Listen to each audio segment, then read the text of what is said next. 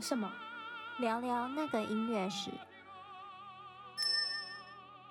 嗨，大家好。今天我们要来聊什么呢？今天我们要来聊一聊 cultural appreciation，就是文化欣赏这件事情。那先解释一下这个词。就是你去喜爱某一个文化的特色、风格、语言、音乐、习俗，然后学习了解后呢，去借用这个文化在你的创作中。简单来说，就是借用别人的文化在自己的作品中。嗯，例如现在亚洲很多流行音乐中间都会插一段 rap，就是饶舌的片段。那饶舌 rap 本来就是从欧美传过来的，非常的受欢迎。传到亚洲以后呢，很多亚洲的歌手也都开始使用。好像现在一首流行乐中没有一段 rap，感觉都不是那么完整这样。嗯，那你觉得为什么人们要借用文化呢？我觉得，如果以嗯十九、十八世纪来说的话，应该就是对嗯遥远的国度的文化不了解产生的一种朦胧美。所以他们就会想说，嗯，就是这种异域的风情，感觉就跟平常听到的不一样，就有一种特殊的喜爱感吧，对啊，就像 Mozart，他不是有写那个土耳其进行曲？对，Mozart 土耳其进行曲就是一个非常好的例子。对啊，就是在古典音乐的时候呢，就是 cultural appreciation 这个现象就已经出现了。那还有一个 Puccini 非常著名的歌剧。你要猜一下是哪一部吗？嗯，蝴蝶夫人吗？对，蝴蝶夫人也是。还有一个，还有一个，你是说杜兰朵公主？对，杜兰朵公主。我们先小科普一下，杜兰朵公主是普契尼在二十世纪初写的歌剧。那你觉得凭你的印象，这是一个真实的还是一个虚构的故事？应该是虚构的故事，就例如说，先是小说，然后。之后被改编成歌剧，对，没错，杜兰朵公主是一个虚构的西方人想象出来的中国传奇故事。那这个背景呢，发生在中国的元末明初，有一位中国公主杜兰朵，她要招驸马爷，那条件是只要是王子，你都可以来应征。但是呢，应征之后呢，必须猜出公主出给你的三个谜题。如果你答错的话呢，就会被当众斩首。那许多异国的王子因为贪恋公主的美色，还有驸马爷的这个权位，他们都前来求婚，但是因为都猜谜失败而丧生了。然后就在这个时候呢，有一个鞑靼王子卡拉夫，他因为家乡政变潜逃到了北京，那他也来应征求婚，结果殊不知他三个谜题都猜对了，但是公主却就是拒绝嫁给他，就公主嘛，不任性就不是公主，看来是不够帅，看来是不够帅，可能，毕竟他在那个。就是潜逃，可能也没办法打扮的多好，嗯，邋里邋遢的，还有味道。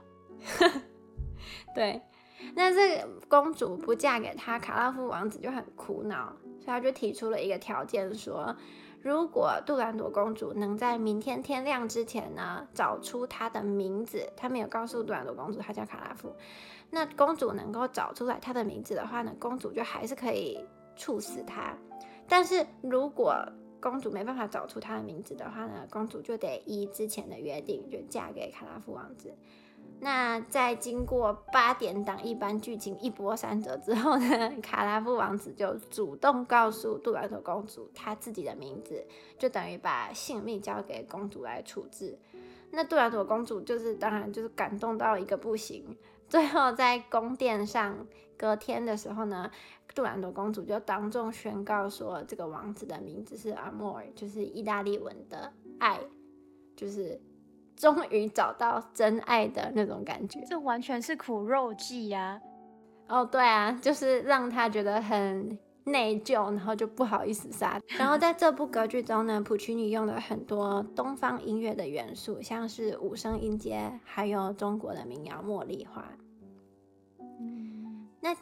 其实杜兰朵公主这个故事呢，是经多人之手改编的作品。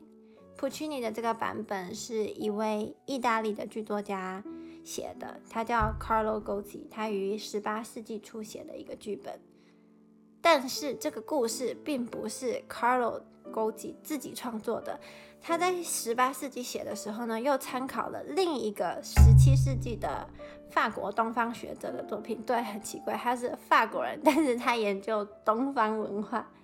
他的名字叫 François Pétis de la Croix。那这位法国学者深深喜爱中东的文化，他写了很多关于波斯民族的故事，就是现今的叙利亚、土耳其、伊朗、伊拉克那一块。那经过辗转一再的改编，就变成了今天大家知道的中国杜兰多公主。所以以前没有版权，真的就是我喜欢我就拿来再改编一下，然后再发发布，还可以再二手转卖这样。对，而且你看，可能在十七世纪的时候，嗯，法国人对波斯文化很好奇，所以他就写了。然后呢，搬来普契尼，他可能对东方文化，就是亚洲这边好奇，他就干脆。用到把它搬到中国 明朝，嗯，所以杜兰朵公主她不是姓杜名兰朵，对，她其实是一个波斯公主。那就是这个故事呢，框架不变，从古代的波斯搬到了现呃中国明朝。但在这这么多人当中，只有这个法国东方学者，他是亲自去过东方的，其他人都没有。嗯，所以都是虚构的，他们想象中的东方，对，他们想象中的东方，就是好奇嘛，不知道以前，嗯，交通也没那么发达，如果你要去东方的话，可能就是去，然后一辈子就回不来了，嗯，要赌上一生。难怪他们真是太不了解东方文化了。以前中国的公主哪有这么大的权利，还可以挑夫婿？对。然后你刚才说的，她不是姓杜，名兰朵。其实杜兰朵这个名字呢，Turandot，它是波斯语。那 Turan 呢，其实是图兰，它在波斯语中是一个地名，就是中亚那个地区，也就是现代的伊朗。然后 Dot 是。Daughter 就是女儿的意思，在波斯语，所以加起来一起，Turandot 就是图兰之女的意思，就是杜兰的公主。所以从名字中也可以察觉到，她其实真的不是中国的公主。其实我小时候听这首歌剧，我一直以为她就是姓杜，名兰朵。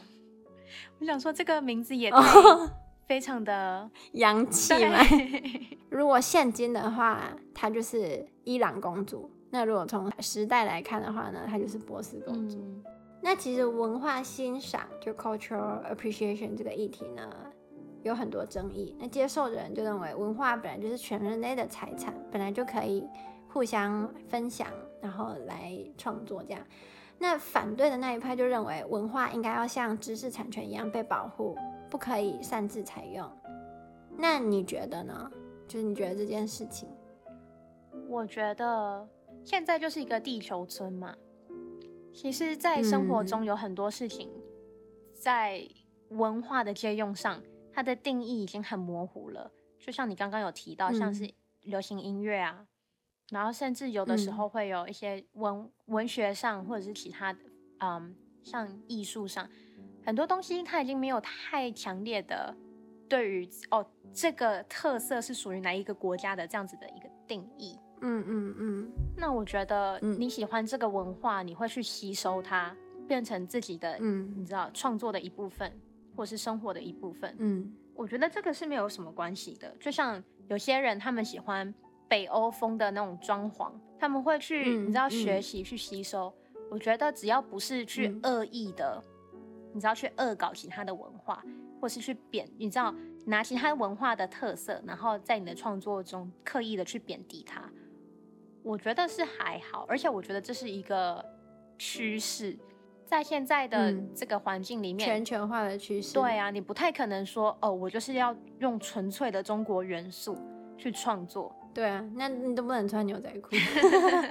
对啊，对啊，我觉得我同意诶，就是我觉得，譬如说杜兰朵，嗯、呃，这个故事来讲的话，因为他一开始故事没有很有名，如果文化一直都不能互相分享的话，我们可能到今天都不知道这个故事，因为这故事毕竟后来传那么久，是因为经过很多人改编再改编，即使它不是那么真实，可是因也是因为 Puccini 又把它写成了音乐，然后让很多人又知道了这个故事，嗯。那我觉得很有趣的一点是，其实 cultural appreciation 这件事情一直在历史中发生，就真的是风水轮流转。像是杜兰朵公主的原著作，竟然来自于一个法国人笔下的波斯文化，就现在伊朗、伊拉克、叙利亚那一带。但是你看哦，当我们今天提到科威特、伊朗、伊拉克的时候，你的第一个印象是什么？就对于这些国家，就很多战争。石油，石油，抢石油，然后战争，然后可能很多孩子吃不饱，因为打仗，嗯、然后难民们，无家可归。但是这片土地也曾经很辉煌过，它是人类国民很重要的发源地。嗯，叙利亚的首都是大马士革这个城市，那这个城市曾经有多辉煌呢？就是以前阿拉伯有一句谚语说。人间若有天堂，大马士革必在其中；天堂若在天上，大马士革必与它齐名。所以你看那个时候的大马士革这个首都，它是可以跟天堂在同一个 level 去比较的。嗯、再把时间拉回二十世纪初，在普契尼那个年代，欧洲对于东方和远东，像是印度、中国、日本这些。异域的文化非常好奇，所以很多欧美的作家、艺术家就会取用这些嗯亚洲的题材，像是你刚才提到的《蝴蝶夫人》，它就是另一个普契尼的歌剧，然后它的背景就是日本的长崎。如果从几千年的历史这个洪流，就是上帝的视角来看的话呢，我们二十一世纪的人类真的只是历史的一小部分而已，就是开个玩笑，说不定你知道四五百年之后啊，有一天如果纽约没落了，那 New York never sleeps 这句话也就会跟大马士革那句谚语一样，它就会一起走进历史的。嗯，搞不好哪一天就会有一部中国歌剧，然后他写的内容就是纽约。当时纽约多么繁荣，对，就颠倒过来了。那我们今天就聊到这啦，那我们就下次见，我们下期见，拜拜。拜拜。